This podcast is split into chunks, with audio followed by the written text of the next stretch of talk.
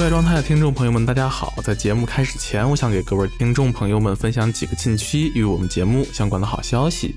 首先，例外状态博客的成立即将一岁了，我们打算举办一个读者来信活动，希望可以与听众朋友们进行更多的互动与交流。参与的方式为关注微信公众号“表征与女相”，在后台给我们留言即可。留言的内容记得在开始前加上“读者来信”几个字儿，我们几位主播会在节目中回复大家的留言。感谢各位的喜爱。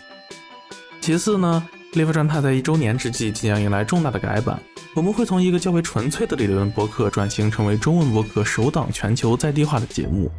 改版之后，我们将会迎来更多新的在地主播的加入。目前我们已经建立的 base 有巴黎、纽约、香港、温哥华、上海、北京。我们会关注更多的具有在地视角话题，同时我们既向往浩瀚的星空，也希望拥抱脚下大地。因此，例外状态希望欢迎更多的人文社科艺术领域的朋友加入我们。那最后呢，我们也创立了一个爱发电的页面，这样听众朋友们可以更加方便的、简洁的对我们进行打赏支持。毕竟大家都希望听到更好听的节目，你们的支持也可以帮助我们购买新的录音设备，这样我们就能制作更好的高质量的节目。感谢听众朋友们长久以来的关心和认可。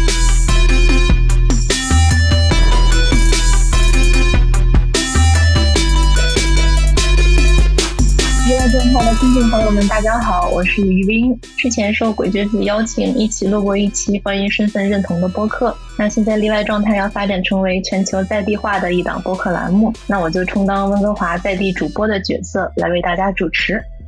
我们也希望做一个土地承认，我们所处的这个温哥华呢是 Musqueam、Squamish、s l i v a t u s 三个原住民土地，这个是和加拿大的殖民历史有相关。我们也希望在之之后的某期节目中有更多的深入展开。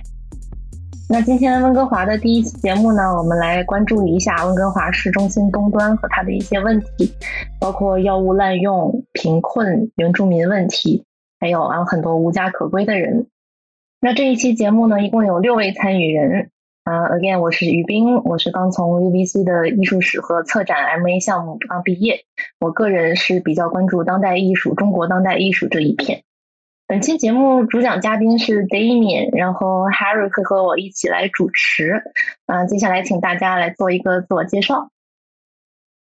嗯，大家好，我叫 Harry，然后我是刚在这边 UBC 法学院毕业的硕士毕业的一个学生。然后我们这档节目。也是希望，呃，虽然是谈论的是温哥华本地的一些经验或者社会问题，但我们也希望这个这些对于这些问题的讨论能产生一种更加广泛的和普遍性的一些思考，而这些思考在于一个全球化的时代当中，可能是呃不同地方或者不同的人都会遇到这样的一个问题。然后我今天主要是做一些主持，也在。涉及到一些和毒品犯罪和法律相关的问题的时候，做一些分享。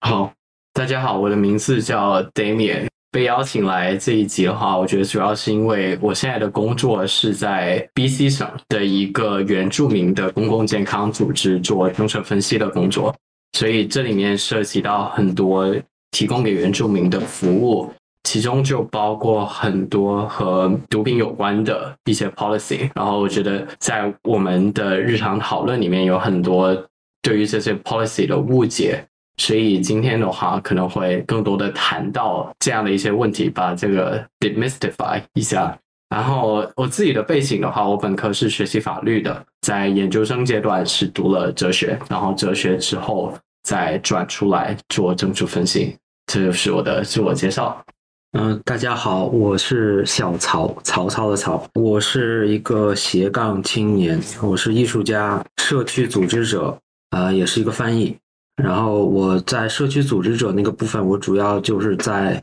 温哥华唐人街还有市中心终端做一些组织的工作，所以我可能会日常的工作中会接触一些温哥华市中心终端还有唐人街的居民啊，还有一些生活的人，所以我就今天过来。跟大家一起聊聊天。嗯，大家好，我是 Alicia。嗯，我毕业于 SFU 当代艺术系的本科，目前从事的工作呢，也是跟艺术设计相关。然后我对文化和当代艺术，还有亚洲艺术啊这些兴题都比较感兴趣。因为我之前学习的地方离当趟东端这边比较非常近，所以我今天可能会主要以自身的经历为出发，分享一些我所见到的，然后所所接触的一些人和他们所遇到的问题。嗯，大家好，我我的名字叫菜菜，我有临床医学和公共健康的背景，然后在美国呃硕士毕业以后，呃现在在从事呃医学相关的数据分析，然后我也非常的关注妇女社会权益和性少数群体的健康问题，然后这次我会担任一个呃像一个补充的角色，然后对大家的在一些啊议题或者是名词解释上面做出一点的贡献。好的，谢谢大家的自我介绍。然后，呃，由于我们相信听众也是分布在各个地方，对于温哥华东区，呃，有可能有些人还不是那么了解。那我想，我们可以给一些呃大概情况的介绍，然后明确一些可能会涉及到的概念，这些名词到底是什么意思。那我们后面可以请 Damian 给大家讲解一下吗？对，其实温哥华东区，我觉得最好从体验讲起吧。像我一开始搬来温哥华，其实走过温哥华东区的时候，是一个蛮震撼的体验。就当时的我，其实就对毒品使用和对政策其实都没有任何的了解，就是纯粹一个在中国的南方长大的人那样的一个体验，真的是觉得非常震撼，就是觉得很害怕。当时的感受就是觉得很多用药人士。在那边，然后可以明显的看到有些人是就是状态不是特别的稳定和很好，所以当时我就是觉得，OK，赶紧走，就是有另外一个不安定的地方。我感觉就是可能很多人的第一印象会是这样子的。我一直觉得这是一个非常强的 irony，就是温哥华在很多很在国际上面的声誉就是一个非常宜居、非常 modern 的一个城市，就是非常温良的一个城市。但实际上，在它的 downtown 就隐藏着和这个 image 完全不一样的另外一面。其实这个东西在全球很多的城市都是有存在的。我们很多 narrative 里面会把它像是给埋没掉，但这其实这里面有很多很多值得去 uncover 的东西。所以这也是我自己也是一个学习的过程，就是不断认识到这里面背后的原因和一些 dynamic 是怎样的。我觉得可以让大家都来谈一谈，就是自己一开始对 Downtown East Side 是怎样的一个体验。在地理位置上面，其实 Downtown 就是市区，所以它就是温哥华市区的东边这一部分。实际上，它和 Chinatown 是比较近的。使用药品其实就是中国语境里面的毒品，包括海洛因等等，背后是是有很多原因的。而且它其实不是说你想戒就能够戒掉。这里面有很多很复杂的东西，而且这个也不是说警察很用力的去执法，把这些东西都禁掉就可以解决掉的。因为这有很多问题是你要去了解它背后的原因和它的一些运行才可以解决到的。所以这是为什么我很想来讨论这个话题吧。所以也想听在座各位谈一谈自己一开始对当趟一赛的体验是怎样的。嗯。还有其他人想分享一下吗？因为我个人的话，嗯，怎么说呢，在北美生活这些年，因为我也是从美国过来这边，觉得当趟就是说的所谓的特别繁华的摩天大楼的区域、商业区，和它旁边的呃，如果有些人可能会称为贫民窟，或者是一些非常没有得到他们所应得的资源的一些社区，它其实位置是非常近的，它可能会有一个强烈的反差。就是对我个人可能最明显的是，你从呃连续的一个走路的行为，从商业区走到了隔壁的一个 block，你可能就会突然有恶臭或者是奇怪的气味扑鼻而来。所以，嗯，这种体感就是它的连续性的呃行动和它的这个嗯地理位置上的相近，和它所给人的感受如此不同，这个事情我觉得是非常负面而来的。呃，因为我要先介绍一下。啊，市中心东端就是一直大家一直以来说的当堂一赛这个英文，它叫市中心东端。其实这个这个所谓的市中心东端是一个非常广泛的一个概念，在地理上讲，因为这其实就是市中心温华市中心分为两片，一个西端，一个东端。然后西端就是啊、经济条件比较好，比较繁华，有很多大的世界级的企业，川普大楼等等都在所谓的市中心的西端。然后东端就是说啊、经济条件比较差，然后所谓人们理解中呢，可能治安条件稍微差一点点的地方。当然，这个东端里面就包括了唐人街，温哥华的唐人街啊、然后还有一个煤气镇。因为所有来温哥华旅行的人，可能都会去说听说的，哎，这边有个我们有一个煤气镇，然后很好玩，一定要去看一看，拍个照啊之类的。然后煤气镇实际上也是属于是东端的，所以这些社区，这两个社区，一个唐人街，一个煤气镇，其实恰恰还是旅行者来温哥华都会去被推荐去的地方。那为什么他们还恰恰就是所谓处在一个治安最混乱，然后不是最繁华、最好看的一面呢？嗯、我我我自己的经历是我不是直接从东端去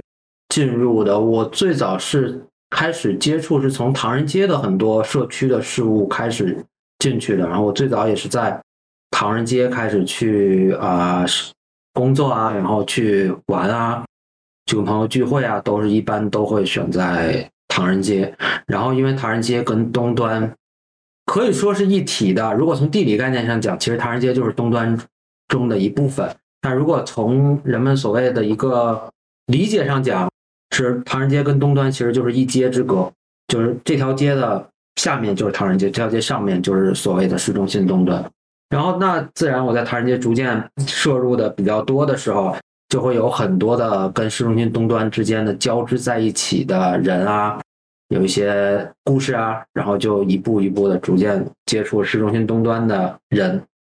对，我觉得小曹刚刚谈的一点，就在地理上面就可以很可以展现出来，就是像温哥华它的著名景区就是 Chinatown 唐人街和煤气镇，一基本上五十步之隔的下一条街，就是有很多街头上面在流流落在街头的一些药物使用者在那边，所以这可能也是很多人隐约会意识到，就在加拿大就温哥华旅游过的隐约意识到，但是了解非常的少。但是其实这个可以说是药品使用者的维权吧，可以说或者说 activism 的一个 ground zero，有很多药品使用者的的维权运动其实就是从这里发起来的，所以这背后其实有很多很多的故事，我们可以去讲。就是市中心东端的一些问题，就刚刚已经大家都提到了，其实就有很多的药物使用者，就是我们其实，在中文语境里面提到就是吸毒的人，但是在加拿大这边，他们会在语言上更加尊重一些，所以其实也就涉及到一个整个对药物使用认识的演变的过程吧。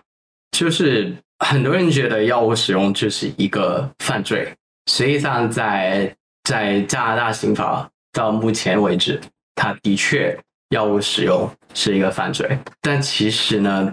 药物使用它是有很多很多根源性的东西的啊。今我现在先大致的讲一讲，然后这些都是我们今天会会细讲到的。第一个就是药物使用的人，其实他的确有一些人是为了想爽，但是大部分药物使用者，他们之所以开始药物使用，是把它作为一个止痛药来使用的。就像我们在数据里面看到也是这样子，就药物使用者大部分是出生于比较困难的背景，然后在经济上面也是比较困难的群体。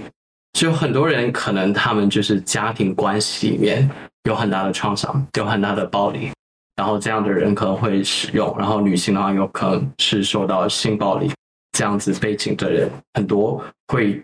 投身到药品来寻找个慰藉，所以本质上来说，它是减少疼痛的一种方式。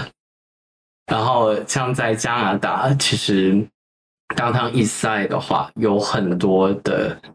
药物使用者他是原住民，实际上他们是受到了很多殖民的创伤。像在开头的时候，于斌谈到我们现在后殖民时代，其实我对这个问题是有一点点 disagree。可是可能在学术圈会有这样一个说法，但是在现实世界，在特别在在加拿大，在原住民看来，我们现在仍然在殖民时代，他们的 policy、他们的政策都是被说白了就是中央政府很多是白人形成的中央政府来决定他们的生活的很多方方面面，就这是一个殖民的延伸吧，可以说。所以其实之所以当上伊斯兰这么多原住民，就是因为整个殖民给他们带来的不同的创伤，使得他们有巨大的心理的疼痛。然后解决的方法可能有时候就是 alcohol 和毒品。所以这个是第一点，就像大家讲，就为什么会使用毒品？这不是说真的是为了爽，而是往往是因为他们想要逃避他们生命中承受的疼痛。然后另外一个点的话，其实就是，就大家觉得可能毒品不吸就行了，这没有，其实是没有这么简单的。戒毒是一个非常非常痛苦的过程，然后它有人在这里面是有一个戒断反应的，就是你这在吸毒一段时间，例如你使用海洛因，然后突然不吸，是会有 withdrawal syndrome。这个 syndrome 是可以让人死亡，是非常严重的一个状态。所以我们可以请菜菜来谈一谈，从医学的角度。其实毒品使用本来怎么说呢？就是呃，对面所说的这种药物滥用，或者是指毒品使用这一类的根源，的确是很多很多方面，很多社会因素、心理因素。然后，呃，它在临床上本来就是一种很难可以说是一种自我选择的呃药物使用方式。它更像一种上瘾的、很难进行自我控制的一种使用方式啊。我们现在在医学上面，我们比较常见的就是我们会用呃纳洛酮，由医生开开具处方这样子的方式来给嗯鸦片类或者是其他针管注射类药品的使用者进行一个戒毒的治疗。嗯，但是在加拿大和美国更常见的可能会是，比如说心理治疗，嗯，一些。叫做安安全的注射中心的一种 harm reduction。对你提到这个原住民他们的使用这个药物，中文语境下吸毒的这个很大一个原因是他们自己受到了很多是系统性的歧视这样的。我觉得这个东西可能对于听众来讲，或者是甚至对于我们这对本地人来讲，都不是一个非常熟悉的概念。就是你能不能举一两个例子来说明，就他们到底具体是受到一些什么样的这种伤害或者歧视，然后让他们去更容易的去成瘾？原住民受到的殖民这个话题的话，是一个非常大的话题。举一个例子吧，就是可能大家如果有关注加拿大新闻的话，最近会有看到一点点，就是发现了很多原住民小孩的尸体。他发现的那个地方就是在一个叫做 Indian Residential School，在 c a m d l 那边发现的。那个就是就是基督教会和政府。在历史上共同举办的，他们会把原住民的小孩从他们的父母那边拿走，然后直接关到这些说是 residential 说是教育机构，但实际上他们在里面小孩子的死亡率是很高的，然后会受到很多 physical 和 sexual 的 abuse，然后而且他们会让他们的目标就是把原住民的文化给抹杀掉，所以他们会给他们。灌输你们原住民的文化就是很低劣的，就让他们的整个 self esteem 都会非常的低，所以这是一个非常 psychological，就心理上和身体上都非常非常大伤害的一个过程。在那种情况下成长出来的孩子，他们和自己的文化是完完全 disconnect 的，然后没有感受过爱。那两百多具尸体其实只是冰山一角，有很多孩子是死在了那样的的地方的。就酒精这个毒品，对于很多人来说都是一个止痛药，然后这是一个很重要的殖民对对原住民带来的伤害吧。另外一个有一个概念叫做代际的创伤，就是 intergenerational trauma。就这个其实可能应该也挺好理解的。就一般一对父母怎么交代自己的孩子，用的方式就是他们的父母教他们的方式。因为一个人只有一次原生家庭的机会，你去习得如何 parenting 的机会只有一次，所以你的大多数信息都是从哪里来？所以那些 survivor 就是 residential school 的 survivor，就是居住学校的 survivor，他们教自己的孩子的时候，可能很难跳出他们成长时候得到的那一套，所以就相当于代际的把这个创伤给延续下去了。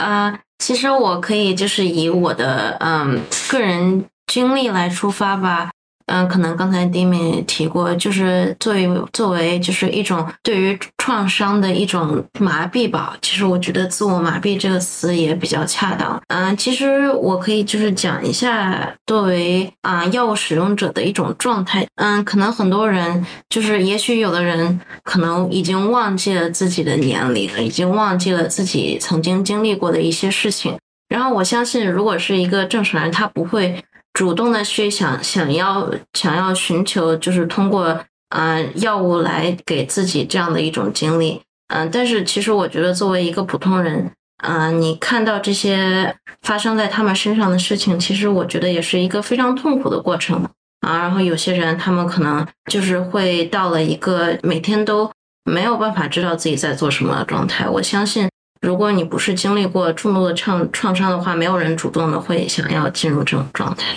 然后我觉得有一点非常重要的是，其实可能应该怎么说？就其实这些用药是他们是被压迫者，他们不是真正的压迫者，他们其实才是被整个系统挤压的那一小部分人。这个我觉得这个方向是肯定是要首先说清楚的。就他们除了刚才有聊到他们经受的那些历史上关于殖民、关于资本主义等等给他们的压迫之外，他们在此时此刻依然在承受着不同程度的一种很多生活的问题。就是比如很多人都居无定所，很多人就是只得流浪街头。在可以想象，在一个身无片瓦、食不果腹，然后同时要遭受着整个社会的一种整体的。呃、一个所谓主流意识的一个歧视和取笑，同时他们还要承受着呃所谓警察或者说这些、呃、暴力的这些机构给他们的一个随时的一个管理，所以可以想象，就是他们每天面对的这些问题，然后呢，他们自然要需要找方式来弥补心里面的创伤吧。对，我觉得这个这种环境对于所以所造成的人对于物质、对于这种药物的依赖，其实经过疫情之后，我觉得大家可能就更能去理解这种这种感受。包括你可以说，疫情期间不仅是温哥华，可能全世界的这种不管是酒精还是毒品这种药物的这个这个成瘾的现象，都有一个很大的提升。就就这说明了，这个其实药物这个问题，你是不能脱离这个环境来单独去看。对，这我觉得在这里我很想提到一点，就是这有时候是生与死的一个问题，就是有一个概念，就是药物过量是会死人的，这在英文里面叫 overdose。我之前之后可能会用 OD 来提到这个概念。就我觉得可以对比一下，像新冠和 OD 这两者在 BC 的情况。呃，呃，这里面有一些数据是可以和大家讲一下的。就在在 BC OD 这个问题是非常严重的。实际上，在二零一六年，政府就已经宣布这是一个公共健康危机，就这是一个持续了五年甚至快六年的公共健康危机。然后，这新冠也是一个公共健康危机。我自己有一个数据，从二零二零年一月。到二零二一年的七月，在 BC 省有一千八百人死于新冠，同一个时期有三千人死于 OD，它的死亡率、死亡的数量远远高于新冠，但是它受到的关注是完全不一样。就刚刚小曹有提到说，这整个系统对这些人的压迫，其实从从那个数据看就可以看出来，整个系统对他们是忽略。虽然名义上是承认了这是公共健康危机，但是给他们的资源有多少？但是给新冠的反应的资源是有多少？然后整个公众也是选择性的进对这些死亡进行了遗忘。不然，如果你把百分之十的给新冠的资源投入到解决 OD 这个问题的话，这个问题可能早就解决了。所以，这是我在想在这个点切入讲一讲，就是这个。OD 的 crisis，OD 的危机和死亡的严重性，我觉得有一个呃很根本性的关于药物使用的一个问题，就是这到底这是一个健康问题还是一个犯罪问题？这基本上这样的理解背后就可就是两种完全不一样的对这个啊、问题看待的方式的价值观，就像是其实，在传统上面，加拿大和其他国家都是把这个作为犯罪问题来看待的。其实到今天呢，在加拿大这仍然就是使用毒品和贩卖毒品都是犯罪，然后当当然在中国这也是作为一个犯罪来看待。但是有不少国家是有了非罪化这个概念，他们是把毒品使用。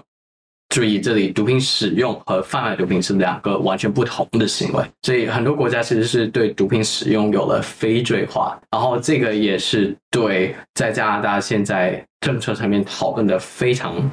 大的一个一个讨论。为什么要非罪化呢？其实这就涉及到第二种看待问题的方式，就是把它作为一个健康问题来看待。就我们刚刚已经提到了，毒品使用是有很多很多的心理根源和创伤的。所以这些事情是需要帮助的。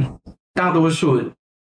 就是药品使用者，他们是其实是很想过上正常的生活，而且他们其中里面有一些有就是好的 services 的人，他们也过上了非常好的生活。就是有些人甚至还成为了 academic，就是学术研究者。这他们是完全在毒品使，就是在药品使用的。过程里面，就是你作为可以长期使用药品的同时，完全融入这个社会。但很大程度上，为什么这么难？这做到这样的人这么少，就是因为这个社会的认识和给他们的启示，让他们没有办法能够做到这些东西。所以，第二个其实看待这个问题的方式，就把它作为一个健康问题。就是所以，如果你是这样子以这个为作为出发点啊，你的思维方式就是我去怎样去帮这些人。所以，如果你从把这个作为健康问题来、来、来作为起点来看待的话，你会认识到它的根源是有很多心理创伤。解决的话，你必须就心理创伤的问题进行一些处理。另外一个就是你要把他们当做你要看为什么会有 OD。OD 其实如果很多人觉得海洛因是很危险的一个药物，但实际上你能够如果能够拿到纯的海洛因的话，这是非常安全的药物。用就是危险的是强度非常高的一些毒品，包括像芬太尼，这个是非常危险的毒品。很多时候之所以问 OD 是他们在买到的药物，他们以为是海洛因，但然后他们以海洛因的方式来使用，但是发现里面其实有更加强的药物，包括芬太尼，就吸所以才会吸入了过量。然后他们的死因往往是这个样子的。所以如果你能够把药物的来源规范化，就是让他们得到的东西都是纯的，他们知道是什么东西的话，这个完全可以降低死亡率。所以我觉得，所以这是两个根本上非常不一样的看待这个问题的方式。一个就觉得哦，这是一个犯罪，就是抓起来，就是不断的执法来解决；另外一个就认识到是这个健康问题，然后去处理他们的健康问题，然后去管理他们的 drug supply。然后让让他们减少他们 OD 的概率。然后我觉得这里面其实有很多很复杂的概念，包括立法化和非罪化。所以我们感觉可以请 Harry 从法律角度来解释一下。呃，对，我觉得 Damon 说的这个，其实大家对这个毒品，所谓这个毒品，这认识的过程也不是一成不变的。它一开始就是个公共卫生问题。它变成一个所谓的这种犯罪问题，也是非常晚近的事情。加拿大的采取这种 war on drugs，或者是对毒品的这种强强力的这种措施，也是在八十年代是一个非常呃大的一个节点。而这个八十年代，而当时加拿大整个的所谓这个毒品的这种吸食率也好，并没有升高。也就是说，当时加拿大并没有出现比之前更严重的关于这个物质滥用的公共卫生危机。那你可能一个更有力的解释就是说，因为美国这么做，它受到这种美国的影响，也去采取这样的方式。它它的结果就是说，一是这个东西被犯罪化之后，它是在种族，它是带着种族偏见的，也就是说，和美国同样的，在没有任何证据证明黑人群体或者是原住民群体有更高比例吸食毒品的情况之下。这个黑人和原住民群体在监狱中的比重，因为毒品犯罪而进入监狱的比重要远远高于白人群体。呃，我之前看那个数据是说，在十年左右的时间内吧，就是这个监狱里面这个因为毒品犯罪而进入监狱的黑人翻了十倍，而白人是翻了一一倍多，所以这是一个完全不成比例的东西。而同时，这种这种所谓的严厉的把它作为一种犯罪打击的方式，并没有去解决所谓的这个毒品犯罪的这个问题，反而是呃，就是他花了很多钱，但是你会看到这种公共的这种卫生的危机并没有缓解，或者说吸毒的人并没有变少，因为毒品而去吸食毒品去世的人也没有变得更少，这就是就是又到另外一个问题，是为什么说把它作为一种刑事犯罪去讨论是错误的？你觉得他说的，我嗯，觉得他说的很好，是。嗯，就是他从他其实就是这之后问题并没有得到解决，他从解决问题变成管理问题，对，就是他他做所有这些事情的目的并不是解决这个问题，当然问题自然也没有被解决，因为目的本身就不是解决问题，但是问题得到了管理，当然他的目的一开始就是管理这个问题。我觉得这药物滥用这个东西，它能涉及到的非常复杂，其实里面更多的是这个权力结构和社会影响，它很容易被人利用，或者是从结果上观察到的是被利用来呃达到它的目的，然后其中某一个弱势群体、某一些弱势群体就很容易被 push 到这么一个境地上。所以我觉得我们现在嗯对药物滥用这个看法，如果是从把它视为一个犯罪行为。逐渐转移到把它视为是一群人需要更多的，不管是医疗还是精神上面其他的社会性的帮助。我觉得这是另外一种怎么说呢？可能是数据上能说更行之有效来解决药物滥用这么一个问题，或者说是能从更根源的这个角度上来去 address 直面这么一个问题，而不是单纯的用毒来嗯用毒用惩罚来呃去治一些表面什么的东西。对这个可能会拉回到我们所说的呃 decriminalization。对，所以这就回到了说，为什么说这个东西是啊没有效果的？这就是就是它一种把它作为刑事犯罪问题的另外一个问题，就体现在它投入了相当大的资金，那这样的资金并没有，就是绝大部分并没有投入到比如说教育和 rehab 那，就是戒断和提供帮助或者是社区改善，而大部分是提高到了。对这种执法部门的装备升级、经费增加这方面，而持而这样的效果是非常弱的。而这样的效果，它反而它产生另外一个效果，就是说，当你没法去减少这种毒品的需求，因为你没有办法解解决这样社会问题的情况下，你去打击这种毒品的供应，它产生的效果只能让剩下那批没有被打击的毒贩，他有了更强的经济实力，他有了更多的利润，于是他就可以去。雇佣更多的武装也好，设备也好，去进行对抗，于是这种暴力的对抗就反而就会更加升级，所以他就并没有办法去解决这个应该有的问题。呃，所以我之前有看到这个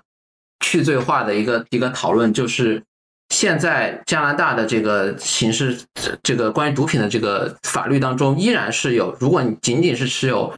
少量的少量的毒品。依然也会被这个判刑，这我觉得这是一个非常不对的事情。所以最后就总总结来讲，就是就是说，包括我查到这个加拿大参议院的报告里面也提到这个关于这个，因为现在加拿大还是就是你即使持有少量毒品，它依然可以呃也是一个犯罪，而且依然可以被送到监狱里面去。所以他就提到说，我们需要去从这种从犯罪角度去理解这个问题，变成重新回到一个公共卫生角度去理解这个问题。同样，他其中里面一句话还蛮搞笑的，就是说要少受美国刑事政策的影响，多去借鉴其他国家的经验。对，就是加拿大的这这也是这个非常有意思。就是比如说像瑞士这样的欧洲国家已经做到一个去罪化，就是什么什么叫去罪化，就是说你持有少量，至少你持有少量的这种毒品的话，不应该把它作为一种刑事犯罪，或者说至少不应该被投入监狱，而应该是提供更多的这样一种。对你的一种公共卫生方面的帮助、教育和一种社区的改善，这个作为一种呃这种方式，而瑞士也是用这样的方式去减少这一点。我想要补充再讲一下非罪化和立法化这两个概念的不一样，就是可能听众朋友们都很多知道大麻在加拿大是立法化的，我觉得有很多人会把这两个概念混淆起来，有时候他们的很多恐惧就是源于这种混淆。就立法化的话，其实就相当于你可以把它视为香烟作为作为这样的一个立法化的标准，香烟就是被立法化，所以它就是你可以在商店作为正常商品去买到它的东西，甚至一定程度上，你可以把它作为一个商品进行包装和卖广告。所以这个现在在加拿大大马就是实现了立法化，这是 Trudeau 我们现在的总理的的做的一件事情。所以在现在今天在在加拿大，你只要是成年人出示 ID 是可以在政府允许的商店买得到大麻，所以这个是立立法化。然后非罪化是很不一样，并不是非罪化，并不是要把海洛因变成像香烟和大麻一样，你可以在随手拿着 ID 就可以买得到，就可以拿来卖广告。非罪化主要语境里面指的是对药物使用的非罪，也就是说，药物使用者本身持有少量的海洛因等 hard drug 和使用本身是不是一个罪名？这个并没有把整个生产链给非罪化掉，也就是说，你贩卖毒品仍然是一个刑事犯罪，和你的背后的整个产业仍然是一个刑事犯罪。所以，并不是把它完全接受成为社会的正常一部分，把它像香烟一样 normalize 掉。所以，这是一个非常重要的区分。然后，为什么要非罪化？其实这就涉及到一个概念，叫做去污名化。可能很多听众朋友自己有吸烟，你可以想象一下，如果吸烟是一个刑事犯罪，你在每次吸烟的时候，是不是都要躲到角落里？你不能够在街上吸吧，被别人看见，警察路过就可以把你抓走，对吧？你也不敢在朋友面前吸，因为哪哪个朋友不是烟民，然后对这个看不惯，就可能把你抱到警察那边去。所以这和我们之前谈到的 OD 结合在一起，你就可以看到问题的严重性。OD 其实是可以救回来的，如果你能够及时的得到医疗的帮助，和用一些药物进行逆。逆转化的话是可以把人救回来的，但如果你因为这个是犯罪，你偷偷一个人躲在自己的房间里使用药品，你 OD 的时候就没有人能够叫，甚至说如果你是和朋友一起，朋友不知道怎么叫你，他应该做的事情可能就是打九幺幺，让让医院来救你。但是如果这个是罪名的话，他就会想，OK，我打这个九幺幺，警察会不会也过来？医院会不会和警察说？那我持有的药品会不会被抓走？所以罪名化，把药品使用罪名化，是一个会导致很多人死亡率大大提升的一个做法。所以在很在我们的 activists 讨论非罪化的时候，他们仅仅是想要把药物简单使用这一部分非罪化，他们的初衷完全是为了救人本身。你想象你在一个非罪化的世界的状态，就是你可以至少你可以去到。安全的地方吸毒，可以在朋友或者医务人员的见证之下吸毒。如果你问题出现的话，他们可以救你。这这个是非罪化背后的一些原因。然后，所以就是刚刚接着 Damian 刚才说的，就是整个这个非罪化的城市在加拿大现在是，呃，因为加拿大的现在刑法当中还是把持有毒品作为一种犯罪。呃，但是现在的尝试就是温哥华在这个 BC 省政府，它就向这个联邦申请一种 exemption，是一种豁免，就是持有一定量少量的毒品不会作为呃一种犯罪去作为一种惩罚了。而这个也有很多组织在推动联邦层面的对这个法律的修改，但是呃，像出豆这个这一届政府，它作为一种呃可能虽然是自自由党，但是呃相对中间的力量，它并不赞同这样的一种尝试，所以现在。呃，是有这些省政府、地方层面的这样，其实他们都是政治家，很大程度上，他们接受什么政策是取决于他们对自己的选民的民意的理解。其实 law and order 的 perspective 也是有一些很可以共鸣的点。嗯，就是 law and order，呃，就是一个简单的理解，就是好像就是一个政治家在喊，他这这里又犯罪了，很恐怖，我们要把这些罪犯都给抓起来，我们就能解决这个问题了。而公共卫生的这个理解方式，就可能是说，把犯罪作为一种结果，而不仅是一个一个问题本身。要理解它所谓它到底是不是个犯罪，为什么会这样？我觉得这需要很多本地的经验。我觉得像 Damian、像小曹、像呃丽莎都可以提供这样一种经验，就是在温哥华这边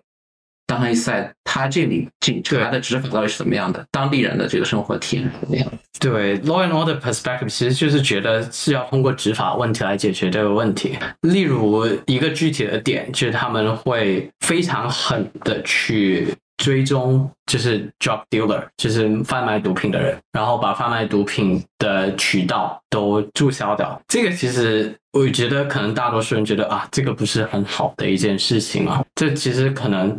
在某种层面上，这有可能是一个好的事情，但实际上长期以来十几年来的这样的药物提供渠道的堵杀带来了什么结果呢？就原来在十在五年之前，可能街头上的还是海洛因。我之前已经稍微提到，其实海洛因是相对安全的，而且如果你拿到是纯的海洛因，你是有经验的，你知道这是多少，你知道你的身体可以 take in 多少的话，是不会出现 OD 的情况。但是当你把一个海洛因的供应商给堵杀了之后，他们偷运的成本提高了，但是你还要赚钱。那作为一个毒品供应商，你能够你你觉得你会做的是什么？你会去研究有没有成分就是更加强的药物。这样的话，同样是五百克，原来五百克的海洛因你只能够弄成五百份的 dose，但是如果你变强一倍之后，你五百克的海洛因、五百克的海洛因或者其他药物就可以变成了一千份的 dose。这样同样的，就算你一部分药被抓掉了，另外一部分你赚钱还是更高。所以其实过去十年的执法带来的问题就是药物，就是被偷运的药物，它的功能性越来越强，它的 potency 越来越强。就之前出现了 China White，现在甚至有 fentanyl 芬太尼，这些都是非常强的药物。这些这些药物是因为它的强性，它就使得 overdose 更加容易出现。所以实际上你堵杀了药物提供的偷运的渠道，如果你没有在医务医疗渠道上面给这些药物使用者提供他们需要的药品的话，他们还是必须要在街头上面寻找这些偷运的材料，而这些偷运的材料，因为其实是因为长久的执法变得越来越强烈，而且你越来越不知道它里面到底是什么东西。正是这样的一个过程，这样的一个循环，使得 OD 越来越严重。就是为什么在过去六年的 public health emergency 那么多人的死于 OD，所以从一个药物使用者的角度，从他们的 activist 角度，就会觉得警察的执法，就对 drug dealer 的执法是带来了这样的一个后果。当然，这是一个非常 controversial、非常有争议性的话题，我不否认。但是，我觉得我至少我们要尝试去理解，从街头的角度理解这给药物使用者带来了怎样的影响。首先，我要说，就是警察执法，这肯定不是一，他们的目的不是解决问题，就是肯定不可能是靠着出警来解决这个使用药品，或者说呃药物过量等等这些问题，都是不可能靠警察来解决的。啊、但是警察却以着这个理由，为他们自己要了要了更多更多的经费，我觉得我的问题可能是像这种官方口径的，不管是政府、官方机构，包括警察，他们对于温哥华东区的药物滥用和使用，他们的嗯采取的方式和其他民间的一些反应，包括民间组织所能有的一些其他帮助方式，他们之间是起到一个什么样的呃关系和作用呢？就是我可能一开始会理解成形能形成一个互补关系。如果把警察的执法，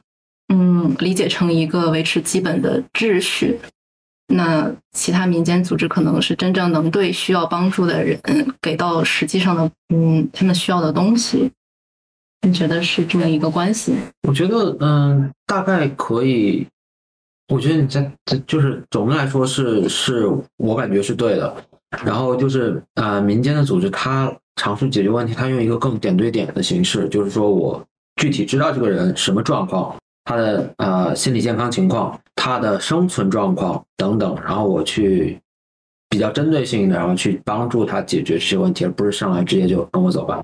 就直接关警车里面这样，然后就直接带走。嗯，然后由此也也警察也会由此有更多的理由来争取更多的经费，从各个不同级别的政府。嗯，对，所以我觉得社区的社区组织或者社区的组织者，他们还是想要去解决问题，从比较草根层面去尝试帮助这些人去解决这些问题，而不是说直接就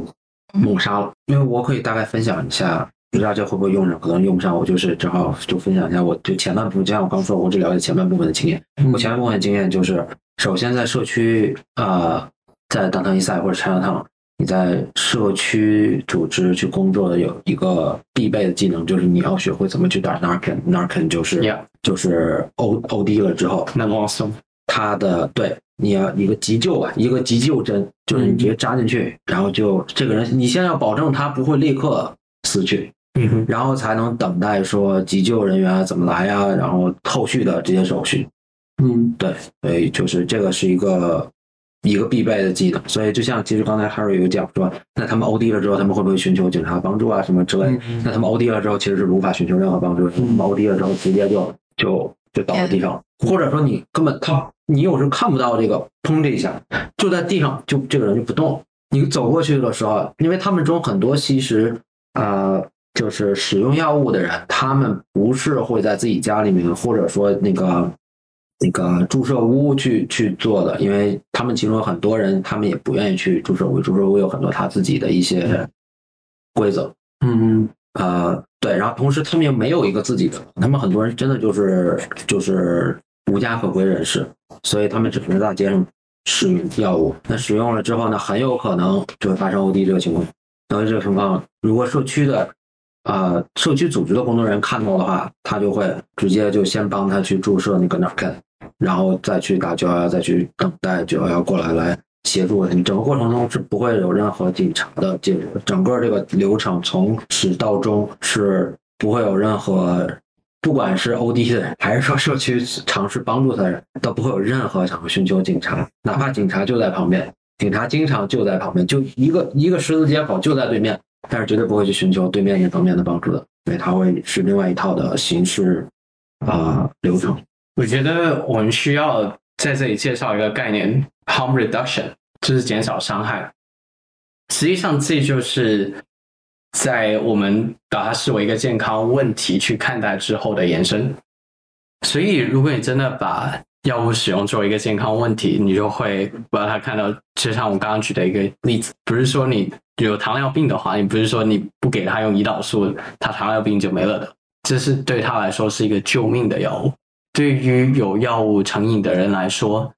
继续使用这些药物也是一个救命的药物。如果直接断掉的话，是会有非常强的 withdrawal syndrome，是同样是可以死人的。所以你要做的就是怎样在它使用的过程中减少伤害。其中一个就是去有很多的干净的针管的 program，因为如果你没有干净的针筒的话，他们可能会重复使用，或者是交叉使用。这种情况下，很多的传染病就会就会进行传染。所以，如果你有健康的针筒，每次只用一个，用完之后可以安全的把它放到专门的收集的地方，不会进行二次伤害的话，就是大大的减少了传染病传染的风险。所以，在这个 paradigm 之下，这就是其中一个 harm reduction 的方式。如果你在 law and order perspective，就是说，你为什么要鼓励这些人用药？这是完全不一样的两个价值体系。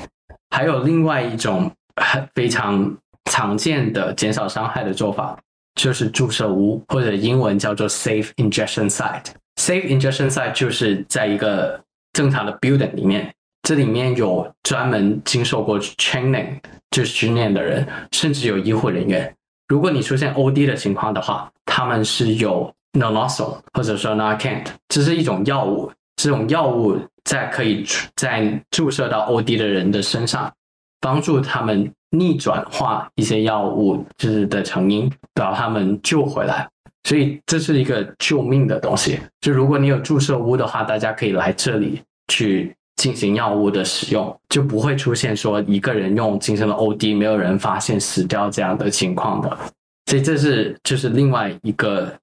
减少伤害的方式。还有一个减少伤害的方式，我在朋友圈、微信上面经常见到，就是大家蛮喜欢谈的，就是有些人会觉得为什么有可以在药房里面拿到，就是有些他们的语言就是瘾君子在药房里面吸食药物，就其实这个也是其中一个 harm reduction，就是 safe supply 的问题。就很多海洛因是有 prescription grade 的海洛因，就是药物使用性的海洛因。这些海洛因是非常的安全，而且从药房提供的话，它的药量也是非常的适中的，就是可以帮你减少到你的，就是让你没有 withdrawal syndrome，同时也不会让你 overdose。所以其实有很多政府和医疗的 program 项目是让药品使用者可以加入到这些项目，然后他们可以每天或者按照一定的时间段去到药房里面拿到这些药物。这样的话，其实就避免了他们要去在街头上面去寻找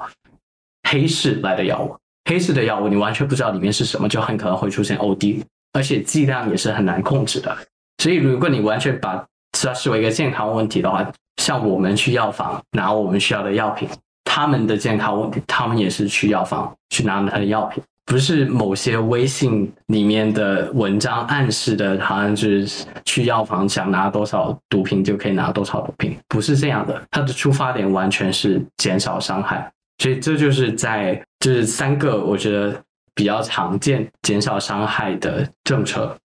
然后，呃，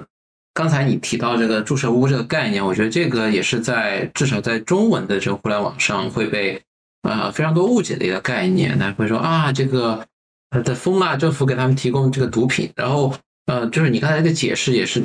提供说为什么要去做这件事的原因。但是刚才小曹也说到说，呃，有一些嗯，就是药物成瘾者，他们不愿意去使用这个注射屋。包括就是嗯，就是在你们的这个工作，就是草根的工作经验当中，呃，就是会对于现在这种注射屋的实施情况，会觉得是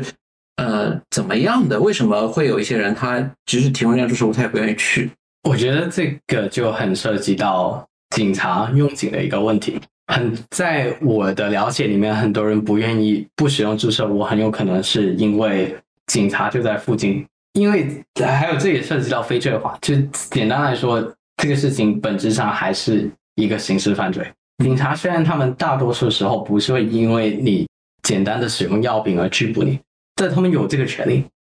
所以你还是会害怕他们。如果他们在这些注射屋附近经常巡警的话，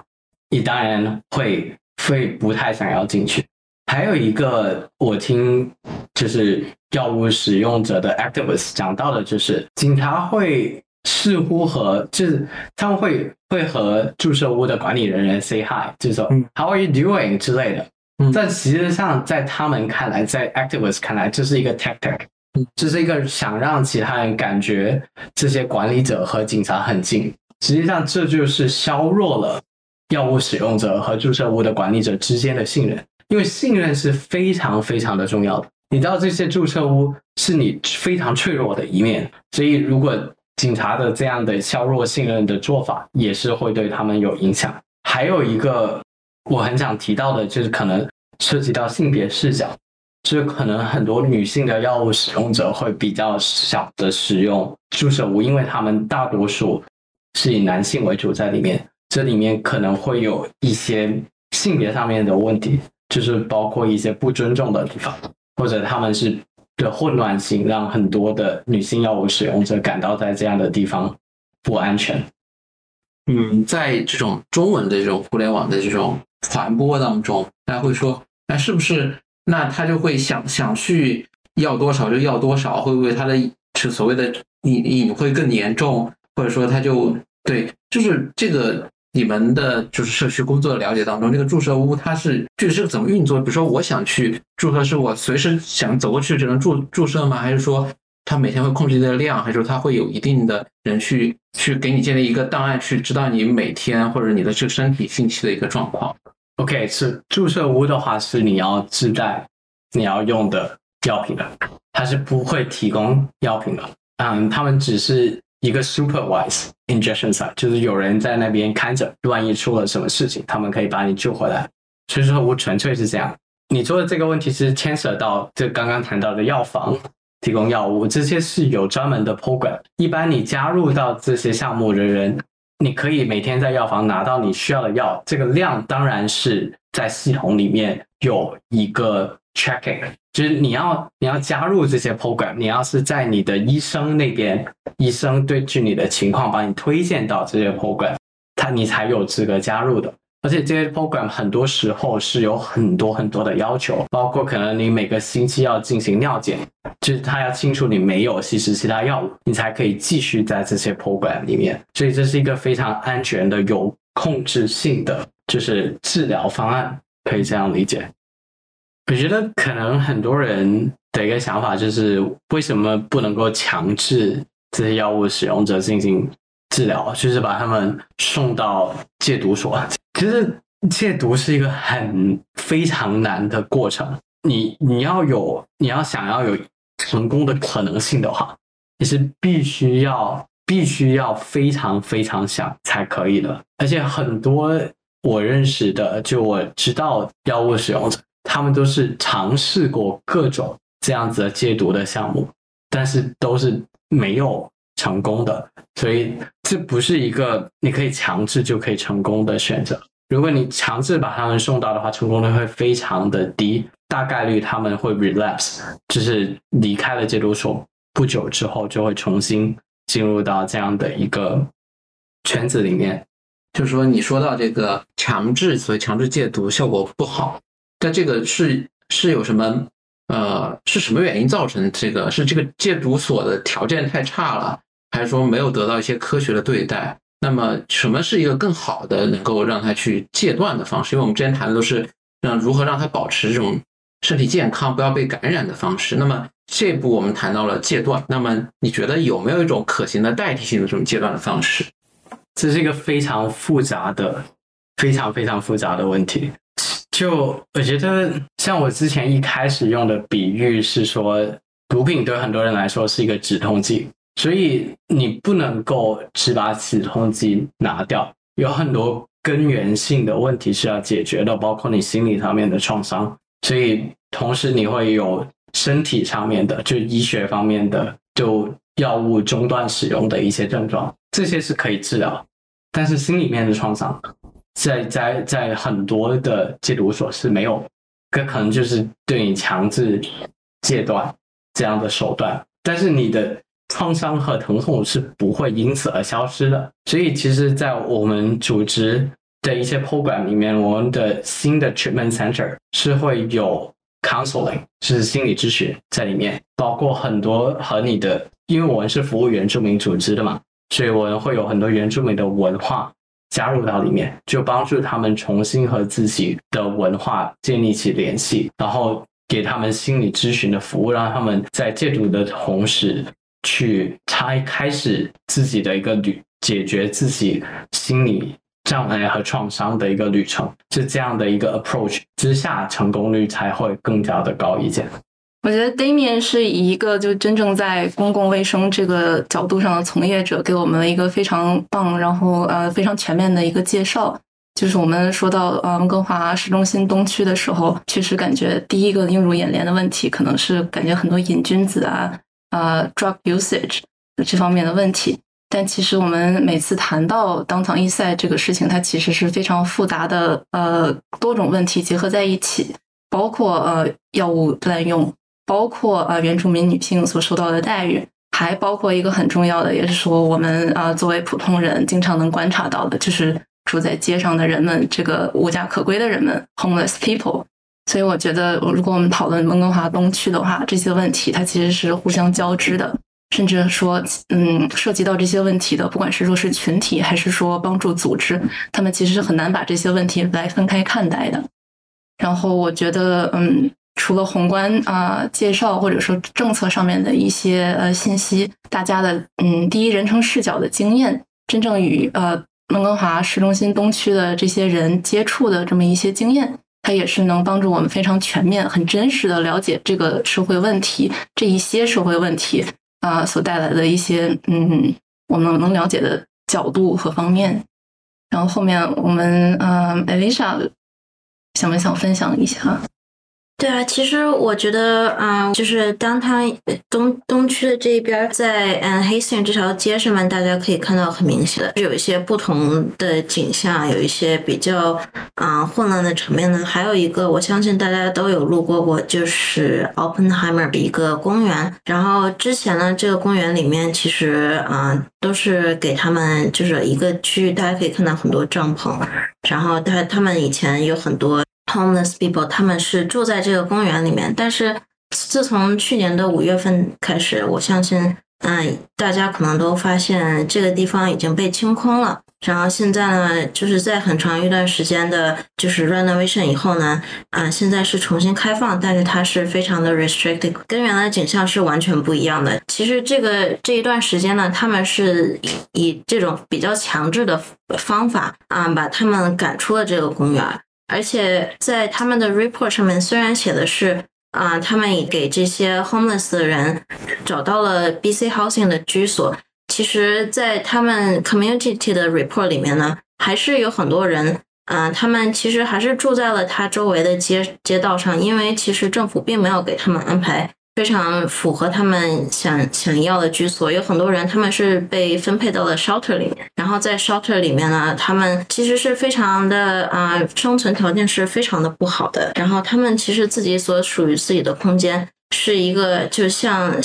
就很多人说像 prison cell，像监狱房一样。然后他们也不没有 cooking 的空间，然后也没有办法让其他的，比如说他们的儿女没有办法让他们来探望，所以是一个。啊，他们可能宁愿就是说住在啊，住在一个有的时候街上，他们有自己的 community，相对来说对他们来说是一个感反而感觉更安全的地方。我觉得在这一点上面呢，我认为还是有很多可以做得更好的地方。嗯，其实 Oppenheimer Park 它是一个啊，在历史上它是 Japantown，是一个日本移民集中的地区。嗯，在我前几年啊上学的时候呢。啊，曾经和个每个月每年八月都会举行的一个日本文化节 Paul Street Festival 啊有过合作，然后在这个合作里面呢，我们也是嗯，我觉得很荣幸，然后也希望可以和当地的居民，因为其实他们其实是一个 community，然后作为 downtown 东街的这些居民，其实他们他们就是算是最啊最本地的居民，然后我们有邀请他们去。做一些参与一些艺术方面的制作，其实我觉得这个是一个很好的机会接触到他们。然后，其实从我个人的一些和他们交谈的经历发现，其实有很多人也是非常热爱艺术。之前也是他们说自己是 artist sculpture。包括有很多原住民的里面，其实他们在艺术方面非常有天赋，而且他们就是有很多种形式的这个艺术形式。我觉得这是一个很好的机会。然后现在在。啊，东区其实有很多组织，他们都是在很努力的去，就是做这样的一个工作，然后让他们其实是有一种就是归属感，有一种家的感觉。之前在一八年第一次我们举行日本文化节的时候，是在 Oppenheimer Park 的里面，但是第二年呢，他们其实第二年和第三年都是移到嗯周围的街道，因为。如果在嗯公园里面嗯举行的话，就是必须要暂时把地方清空，让他们挪出去。我有一年就是和啊他们组织的 volunteer 来交流，然后他们表示说，嗯移出去的原因呢，其实是希望啊我们不希望我们能和他们产生冲突，我们希望就是说啊我们来做我们的事情，但是我们希望保证他们也在。嗯，自己的空间不被别人去赶出来。我们就是应该是，嗯，要尊重他们，就是所把把他们变成就是 local 的一部分。我觉得这个分享很好。这个一方面，我觉得有涉及到一个大家经常谈到问题，就是艺术它在社会中能有什么样的所谓的实际性的作用。所以我觉得这是一个非常非常好的项目。然后另外一方面，我觉得涉及到的问题是。我们谈到呃温哥华东区或者是呃 homeless people 流落街头的人，那我们可能先入为主的会觉得他们生活非常悲惨，他们是需要被帮助的，这种在街头上的状态是暂时的，然后他们需要立刻的呃有效的帮助来让他们有家可归。但实际上，从我们观察到的，就包括 Alisha 刚才分享的情况是，他们已经形成了一个相对稳定的自己在那边的一个社群一样的形式。那这个另外一个问题，可能就是说，我们在全世界所有的大城市里面，我们是应该抱着一个嗯，说流落街头这么一个现象，就是要被消灭的，并且要想办法消灭这么一个态度吗？还是说我们要尝试去拥抱这个事情？就是说，它是伴随着不管是城市化还是呃全球化、劳工问题一系列的现代问题，它必定会产生的那么一种现象。然后同时，我们是不是要有一个更平常心的视角来尝试推己及人？去呃某种程度上理解，就是选择这种不管是被动选择还是主动选择，有这么一种生活方式的人。所以，我们嗯这些问题的话，我觉得它其实归根结底是对个人的一个尊重。所以，这个我觉得从个人经验和个人视角来出发的话，它其实是一个非常正确，然后又能呃让其他人真切的感受到真实性这么一个切入角度。然后，嗯，因为我们另外一位嘉宾小曹也是艺术家，然后也同时也参与了非常多，嗯，文广哈东区这边的草根的社区性的公益活动，所以想问一问小曹的经验。哦，首先我要说，就是我不是很同意于斌刚刚说的，就是我自己觉得，呃，就是无家可归者不是问题，但无家可归就是问题，就是问题不是人，但是这件事情。呃，我自己觉得是问题，而且，呃，觉得他们有自己的一个生活，有自己的一个在街上形成了一个自己的社区，这个其实是非常，嗯，呃，美好的幻想了他们的生活。就是，其实他们如果有选择的话，他们当然愿意说住在地方，但是他没有办法，因为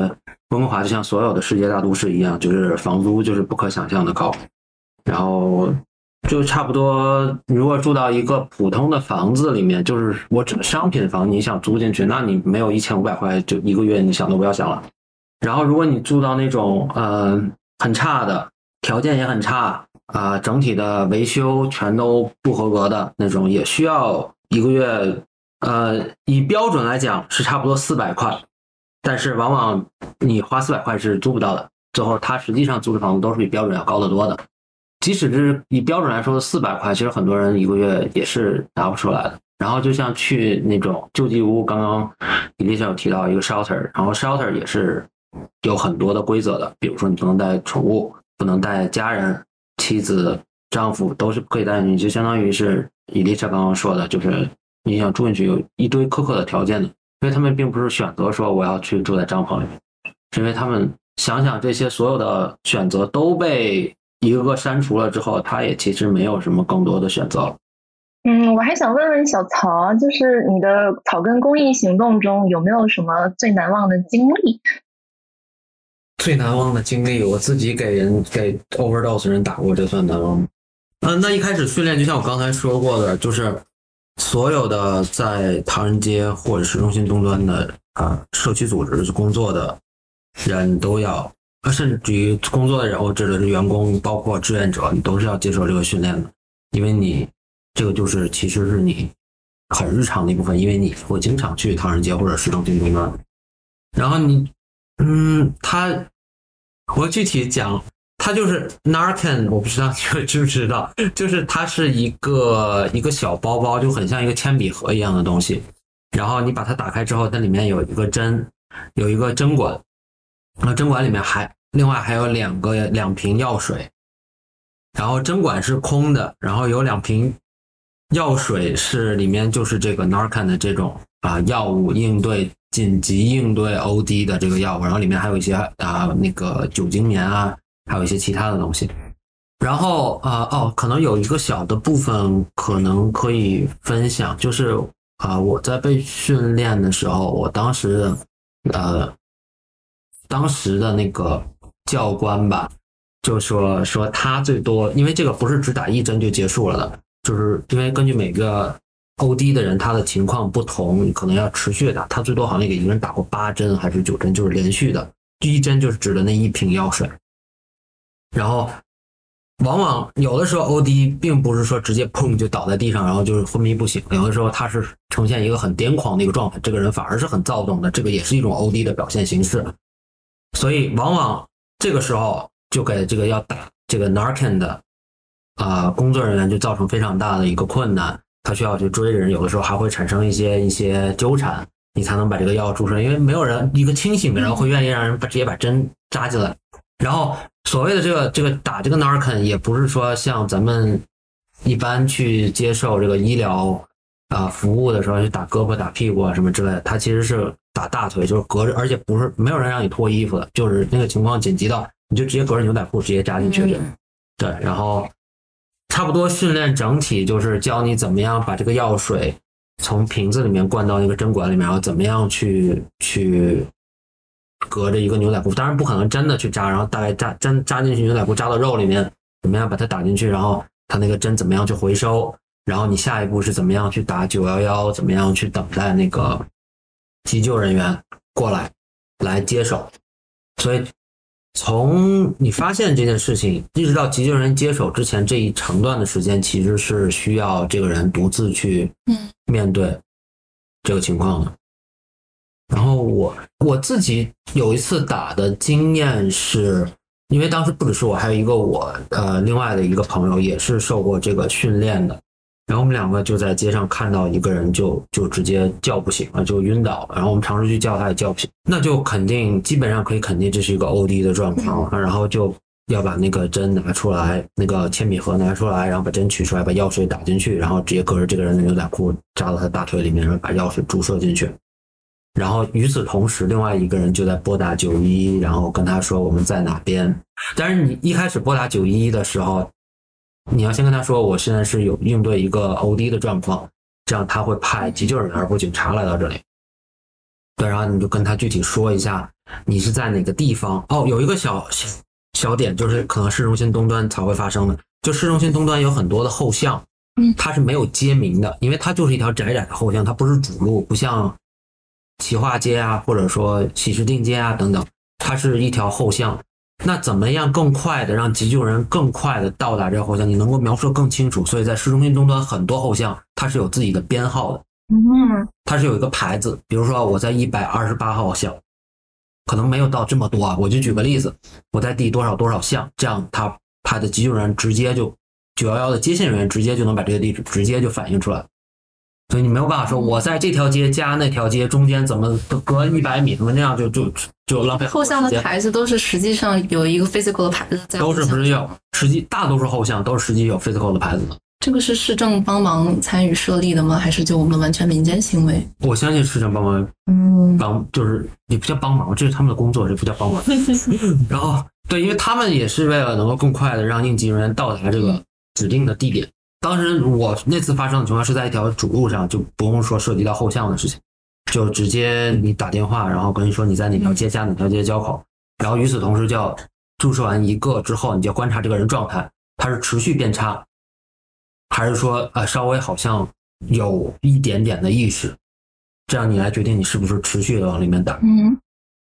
我我那次好像只打了一个，然后后来差不多他们很快的，这个急救人员非常非常快，因为他们随时面对着市中心东端会发生这种情况，差不多五分钟不到，估计三五分钟那个车就直接就过来，然后过来之后，那急救人员就开始紧急就开始呃应对这件事情，那就我们就可以就先就就推到后面了。感觉真的非常有意义非常好。对，我觉得可能对你来说，你觉得没有什么特别，但是可能我们都是第一次听到这个故事是，。我这个故事就就非常可以放在最前面而。且而且，你作为这样子的，就是民间组织的这个志愿者，或者是真正在行动的人，你实际上是决定了欧弟的这个人他之后的生死和最直接的一个帮助对象。我可能还有还有一个问题啊，就是嗯，比如说你现在所在的组织，或者是你观察到的，你们认为现在呃最当务之急的、最关注的点是什么？在整个这种公益行动之中，这个很难去想，因为我们关注的点非常不同的队伍就关关注的不同。那你觉得你或者是你最直接的这个队伍？我们关注也不止一件事情，感觉这个有点有点难以去用一个嗯词来、来概括。我们就是针对，因为它很多时候是缠绕在一起的，没有办法说我用一个词来。因为住房问题和呃很多的生活的困难，嗯还有比如说药物使用啊，比如说其他，比如说偏见啊，这些其实都是结合在一起的，很难说具体说我纠缠哪一个。嗯然后先不谈其他的，因为我比如说我针对这个问题，那你必然会随时随时面对绕着这个问题一圈的其他的。那么可以把它描述成是一个围绕着具体的帮助对象他所遇到的问题的一个全方位的呃协助吗？做不到那么的嗯全方位，嗯对，就是只能做到嗯现有资源允许的嗯情况下，我觉得，都是一步一步来。嗯，对，这个可能有点模糊，我不知道这个我不太清楚怎么样能更好的形容。嗯，觉得已经非常好了。嗯，我可以稍微补充一下，就是我觉得，嗯、可能还是回到文化的角度来说吧。我觉得，嗯，可能就是作为普通的居民，我觉得公众需要就是更多的听到他们的声音，比如说，嗯啊、我们听到的 podcast 就是，嗯、是有有过就是药品使用的人的经历啊、他们来分享他们的经历、他们的故事。我觉得像这方面的宣传的话，啊、我觉得是需要一些提高的，就是让嗯、大家都了解到他们到底是一个什么样的状态，然后他们的故事是什么样子的，然后包括嗯、呃我之前嗯、呃就是听到一个 podcast，他是嗯、就是负责 SRO 的那个 social worker，就是在很长的一段时间里，他都是自己去嗯、来做这样的一个事情，然后我觉得这些就是嗯社会上面的一些啊、就是 community support 这方面的，我觉得是通过一些正当的宣传，让更多就是像我们一样普通，但是就是能产生共情、有同情心的人，就是去加入到这个事情里面，然后去帮助到一些啊、就是需要帮助的人。我觉得这个是很重要的，就是让，因为其实他们，我觉得很多人他们的世界其实非常的小，他们所能做到的东西，就是能让我们就是公众看到，比如包括网络，他们其实对于网络就是其实是很封闭的。然后我觉得就是其通过一些外界的帮助，然后让他们把他们的事情就是啊、分享出去，我觉得是很有必要的。谢谢刚才几位，就是从这个呃艺术的角度去讨论了一下，怎么去看待这个在 Downtown East Side 这个温哥华市中心东端这样的人群，如何用呃自己的艺术创作的经历去和他们产生一些共情和一些帮助。那么最后呃，就想请问，就是我们呃今天的这些嘉宾也分别都是要么是从事艺术创作，要么从事呃草根的社区工作，或者是从事公公共卫生方面的研究。呃，想就是说，你们觉得如何作为一个普通人来说，如何去更好的在自己的生日常生活当中去关怀、共情和帮助这样的人群？呃，对于温哥华的居民来讲，而对于非温哥华居民来讲，如何去更多去理解这样一个问题，在日常生活当中可以做些什么？我觉得从就是药物政策的角度来说，我觉得大多数人需要做的是去了解这个事情本身，就知道这些人他其实和我们是一样的，对他们有自己的生活，有自己的原因，有自己的创伤，才会去使用药物。然后这样子的理解其实非常重要。如果你是在生活在加拿大和美国，也许你可以这样子的文化上面，我需要的是社会文化上面的一个改变，社会文化去理解药物使用是一个健康问题。在这个文化的改变之前，政策的改变是非常难的，因为在民主社会里面，没有政客有胆量去把去践行一个他的公众不认同的政策，这相当于是在政治上面的自杀行为。然，然而事实上，我我所谈到的那些减少伤害的公共健康政策，这在研究上面是完全没有争议的。基本上在公共健康研究都认为这是这是最好的解决方式，而在很多国家，特别是在葡萄牙，就已经实行了对药物使用的去罪化，然后整个把它作为一个健康问题来处理，他们就有非常好的效果。他们的整个刑事系统的拘留里面，由由于由于和毒品相关的比例是大大下降了的，而且他们的传染病也是大大下降，他们的药物使用者的成活率也是大大提高。所以在在实践上面，这也是充分被实践过的一个政策。所以问题本身，现在的问题不是说我们在讨论什么政策是好的，在在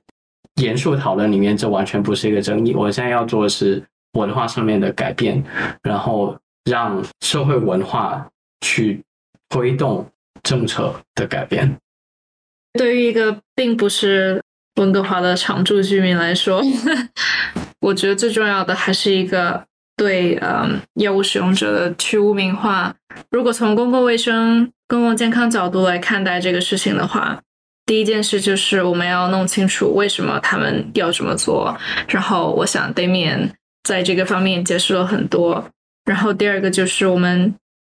我们如何可以在呃安全用药和安全的获取药物的途径上面对他们进行帮助。这些包括了刚才所说的。啊，注射屋，还有呃，从药房拿到呃医生处方的药物使用，呃，以及一些就是安全注射的来自民间机构或者是甚至政府的一些帮助。其次就是我们还要真正的认识到。嗯，药物滥用它是一个，它是一种疾病，它并不是一种个人选择的呃生活方式，而且这种方式所导致的结果就是他们没有办法寻求正规的医疗帮助，然后也没有办法去取得他们的亲亲人朋友或者是呃外界其他人对他们的一些信任，所以。我觉得我们作为普通人，呃，能够做到的就是，嗯，能够了解以及承认他们所处在的一种境遇。然后，如果在大街上遇到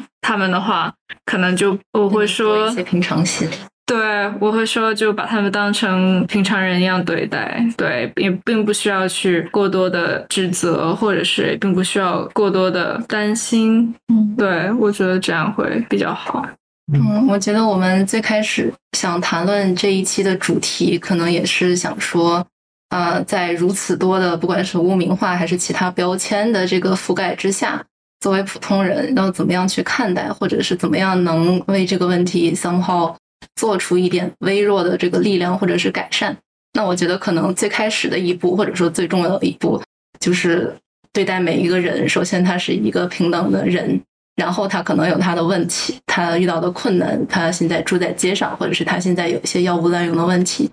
我觉得，如果是从一个非常平等的个人角度出发的话，我们也许能得出呃，比我们之前所用的这些方式，呃，更为有效，或者是说更为人性化的一些，不管是解决方案也好，还是说我们的思维方式也好。对，就像我们这期所有聊的内容一样，就是呃。就是法律或者其他任何制度本身，它并不是一个中立的一个产物，并不是它一直存在在那地方，它有演变的过程，它也有可能是一种呃社会的偏见或者是一种社会的错误认识被固定下来的一个产物。呃，作为一个普通人，我们有可能能够用像在座的几位嘉宾一样，用自己的专业知识去。呃，做以帮助这些呃需要帮助的人的生活状况的改善和去污名化的东西，呃，就算我们的日常生活或者我们的专业知识与直接的这些无关的话，我们也可以去改变这样一种文化。我觉得我们今天讨论到了非常多很有意义的内容啊，Damian 和 Harry 从公共卫生政策和法律的宏观层面对温哥华市中心东区的药物滥用问题进行了讲解和讨论啊，菜菜也分享了医疗从业人员的知识与见解，而小曹和 Alicia 也以第一人称参与人的这个视角讲述了温哥华市中心东区的实践体验与见闻。嗯，就像一开始我们所说的，温哥华市中心东区的问题有着非常多的层面和角度啊。我们也希望以这一期节目打开更多讨论。所以，听众朋友们有任何的建议或感想呢，欢迎随时与我们联系。我们期待和大家互相学习交流。嗯，那这一期的内容就是这样，谢谢大家的收听，我们下期再见。